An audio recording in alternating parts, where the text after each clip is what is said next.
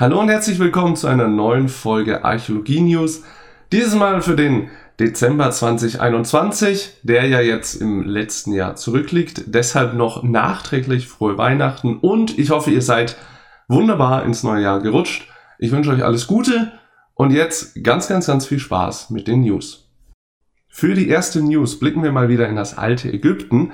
Dort wurde nämlich bereits 1881 in Luxor die Mumie von Amenophis I. entdeckt, einem, ja, Pharao, der circa 1500 vor Christus regiert hat und äh, dann auch leider dort verstorben ist. Und ja, man hat diese Mumie relativ ja, früh so gefunden, sage ich jetzt mal, und hat sich glücklicherweise entschieden, ähm, alles so zu lassen, wie es ist, weil man schon erkannt hat, oh, das schaut eigentlich ganz gut aus und das ist filigran gearbeitet, wir würden das nur zerstören. Und jetzt konnte das Ganze radiologisch untersucht werden. Ähm, und die Ergebnisse sind wirklich sehr, sehr schön. Man konnte klar zu der Mumie selbst viel erkennen, wie groß er war, also 1,69 Meter, er ist äh, 35 Jahre alt geworden, ähm, hat 21 Jahre lang regiert. Und auch die Schmuckgegenstände ähm, sind sehr gut erhalten. Man hat noch die ganzen Amulette, man hat erkannt, er hat einen goldenen Gürtel. Was interessant ist, weil diese Mumie nämlich schon antik restauriert wurde. Also er ist 1500 vor Christus verstorben, circa 1100 vor Christus wurden dann sehr viele Mumien antik ähm, restauriert, äh, weil in, zu der Zeit viele Grabräuber unterwegs waren. Und das Spannende war, dass ähm, es gab immer so die Theorie, dass das vielleicht auch deshalb gemacht wurde, damit sich die Priester der Amulette bemächtigen konnten. Jetzt hat man hier gesehen, er hat sehr, sehr viele Amulette noch dabei. Wahrscheinlich, wie gesagt, alle. Und auch seine, ja, den goldenen Gürtel und alles und kann das somit eigentlich widerlegen. Also es wurde sehr, sehr sorgsam gearbeitet, was auch die Radiologin meint, was man eben an den Zähnen erkennt. Die sind auch sehr, sehr gut erhalten. Man konnte auch erkennen, dass er ähm, ja, Locken hatte, wie die Nase war und, und, und. Alles sehr, sehr spannend. Und ja, das Tolle ist, finde ich, es zeigt einfach mal wieder, dass ähm, es manchmal sinnvoll ist, ein bisschen zu warten, ähm, archäologisch, ähm, auch wenn es dann mal, ja, über 100 Jahre sind. Und dann kann man so tolle Ergebnisse erzielen, ohne dass man da was zerstört hat. Man kriegt es vielleicht selber nicht mehr mit, aber für die Wissenschaft und die Nachwelt ist es doch von großem, großem Vorteil. Ein wirklich außergewöhnlicher Fund wurde jetzt in Fanstanton in England gemacht. Dort hat man eine gekreuzigte Person gefunden aus dem zweiten bis vierten Jahrhundert nach Christus, also eine römische Kreuzigung. Ähm, bisher gab es nur drei bekannte archäologisch überlieferte Kreuzigungen. Auch in der historischen Überlieferung ist es ähm, ein ja, sehr, sehr seltenes Phänomen. Ähm, Kreuzigung, denke ich, brauche ich hier nicht erklären. Und es ist auch völlig klar, dass es wohl eine der grausamsten ähm, Todesstrafen ähm, im Römischen Reich war. Und ja, an diesem Ort wurden 40 ähm, Skelette jetzt ausgegraben. Dabei handelt es sich eigentlich nur um Römer, wie wohl die Beigaben jetzt so sagen. Und diese Art der Hinrichtung hat man eigentlich eher bei Nichtrömern äh, und vor allem im Sklaven äh, wohl angewendet. Ähm, wie jetzt da dieses Grab einzuordnen ist, ist bisher noch unklar. Also handelt es sich auch um eine römische Person, weil eigentlich macht man ja, sage ich mal, diese geächteten oder diese ja nicht wirklich dem römischen Bürgertum angehörigen Personen ja nicht auf den gleichen äh, Bestattungsplatz. Ähm, da müssen wir mal schauen, was da noch ähm, herausgefunden wird. Ja, wie konnte man jetzt überhaupt sagen, dass es sich um eine Kreuzigung handelt? Also es wurde ein Toter gefunden, der ähm, ja mit Nägeln bestattet wurde und beim Reinigen des Skeletts wurde eben erkannt, dass durch den Fersenknochen äh, im Fuß eben ein ähm, Nagel getrieben wurde, was ja jetzt nicht unbedingt gleich ein Zeichen für eine Kreuzigung sein muss, aber die Beinknochen waren wohl auch sehr verkümmert, was auf eine lange ja, Fesselung der Beine zurückzuführen ist oder sein kann. Und ja, es gab wohl auch einen Fehlversuch schon mal an dem Fuß, also wo man wohl falsch reingeschlagen hat, wenn ich den Artikel richtig verstanden habe. Und alles deutet eben sehr stark auf diese Kreuzigung hin, beziehungsweise die gilt jetzt als gesichert und jetzt hat man eben den ersten Gekreuzigten in England gefunden und international sind es eben ähm, vier gekreuzigte Personen bisher. Mal schauen, was da noch weiter dazu rauskommt. Ähm, ist natürlich spannend, vor allem dieser Bezug, so ja, wir haben ja 40 Skelette, was alles eigentlich römische Bürger sind und diese Person da dazu. Mal gucken, was da noch auf uns zukommt.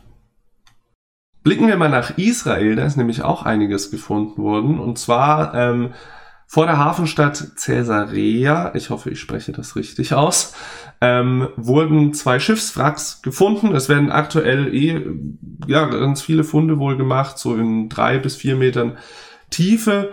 Und jetzt hat man hier zwei Schiffswracks gefunden, ähm, die wohl beide tragischerweise beim Manövrieren in den Hafen wohl ähm, gesunken sind und tragischerweise mit den ganzen Passagieren an Bord.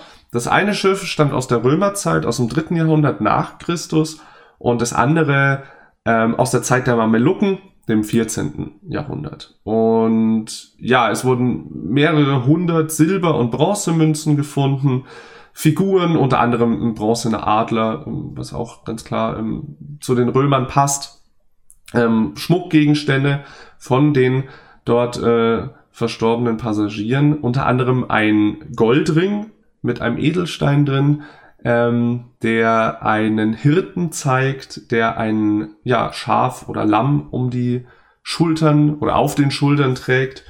Und ja, das ist ein eindeutiges äh, Zeichen oder frühes Symbol für Christus und passt ganz gut in den Kontext dort, weil in dieser Hafenstadt war ein sehr frühes christliches Zentrum, von wo aus sich das Christentum dann verbreitet hat international.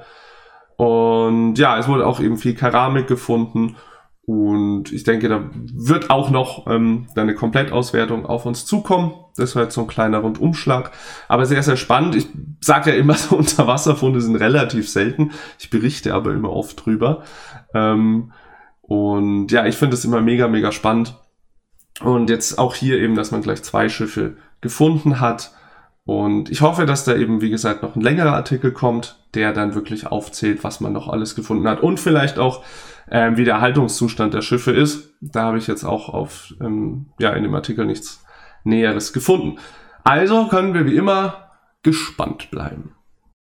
Die Ergebnisse eines bereits 2013 gefundenen Lederschuppenpanzers im Nordwesten Chinas sind jetzt veröffentlicht worden und ja, das Ganze ist sehr, sehr spannend. Wer hätte es gedacht? Sonst wird es hier nicht vorgestellt. ähm, ja, es handelt sich ähm, um einen Lederschuppenpanzer, der im ähm, Grab eines 30-jährigen Mannes gefunden wurde. Aufgrund der extremen Trockenheit hat sich ähm, dieses Objekt erhalten. Man muss dazu sagen, das ist ähm, ja eigentlich ein Objekt, was schon irgendwie eine Elite auszeichnet, so ein Schuppenpanzer. Und man hat es auch nicht oft mit ins Grab gegeben als ähm, ein ja, äh, wertvoller Gegenstand ist. Und das Spannende jetzt an dem Objekt ist, dass es eigentlich ja gar nicht aus China stammt, sondern aus dem Neuassyrischen Reich. Und man weiß auch nicht ganz genau, wie es nach China gekommen ist, aber es gibt noch einen Vergleichsfund, ähm, der in New York im Museum steht. Da weiß man leider nicht den ähm, genauen Fundort, aber es soll wohl auch aus China kommen, wenn ich das richtig verstanden habe. Und ja, jetzt muss ich ganz kurz spicken bei den Zahlen. Und zwar ähm, bestand dieser ähm, Panzer, den konnte man jetzt Radiokarbon datieren. Er datiert in circa äh, 786 und 543 vor Christus.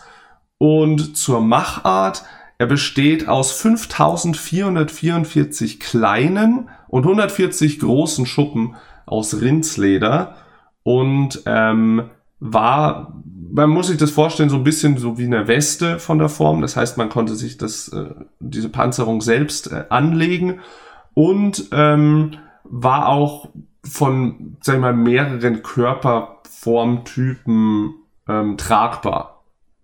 Das deutet ja schon darauf hin, und da ist sich die Forschung auch einig, dass das eigentlich eine Art Massenprodukt ist. Und äh, klar, also wo dieses Ganze aufgetreten ist, war es ähm, ja ein Zeichen für die Elite und dann aber, als man die Armee standardisiert hatte und vor allem zu der Zeit wurde eben viel mit äh, Streitwägen gekämpft, ähm, ja, war das sehr sinnvoll, seine Armee so auszukleiden.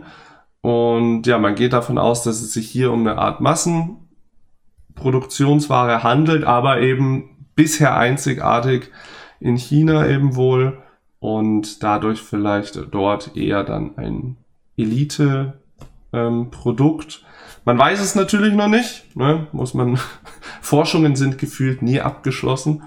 Mal schauen, was da noch alles so äh, ans Tageslicht kommt. Aber ich finde, ja, eben so dieses, diese Dimensionen einfach mal wieder spannend. Man, man denkt irgendwie archäologisch immer in so modernen Grenzen, so heutiges China, heutige Iran, Irak, so und so, aber eben dann diese Handelskontakte schon zur damaligen Zeit. Ähm, und ja, man muss da sich diese Grenzen einfach wegdenken, um dieses ganze Konstrukt, äh, Geschichte zu verstehen sage ich jetzt mal. Und sowas ist immer ein schönes Beispiel dafür, finde ich. Ja, damit sind wir auch schon wieder am Ende angekommen. Ich hoffe, es hat euch gefallen.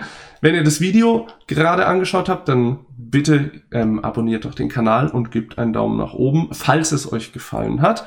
Und wenn ihr den Podcast hört, bitte dasselbige auch dort machen.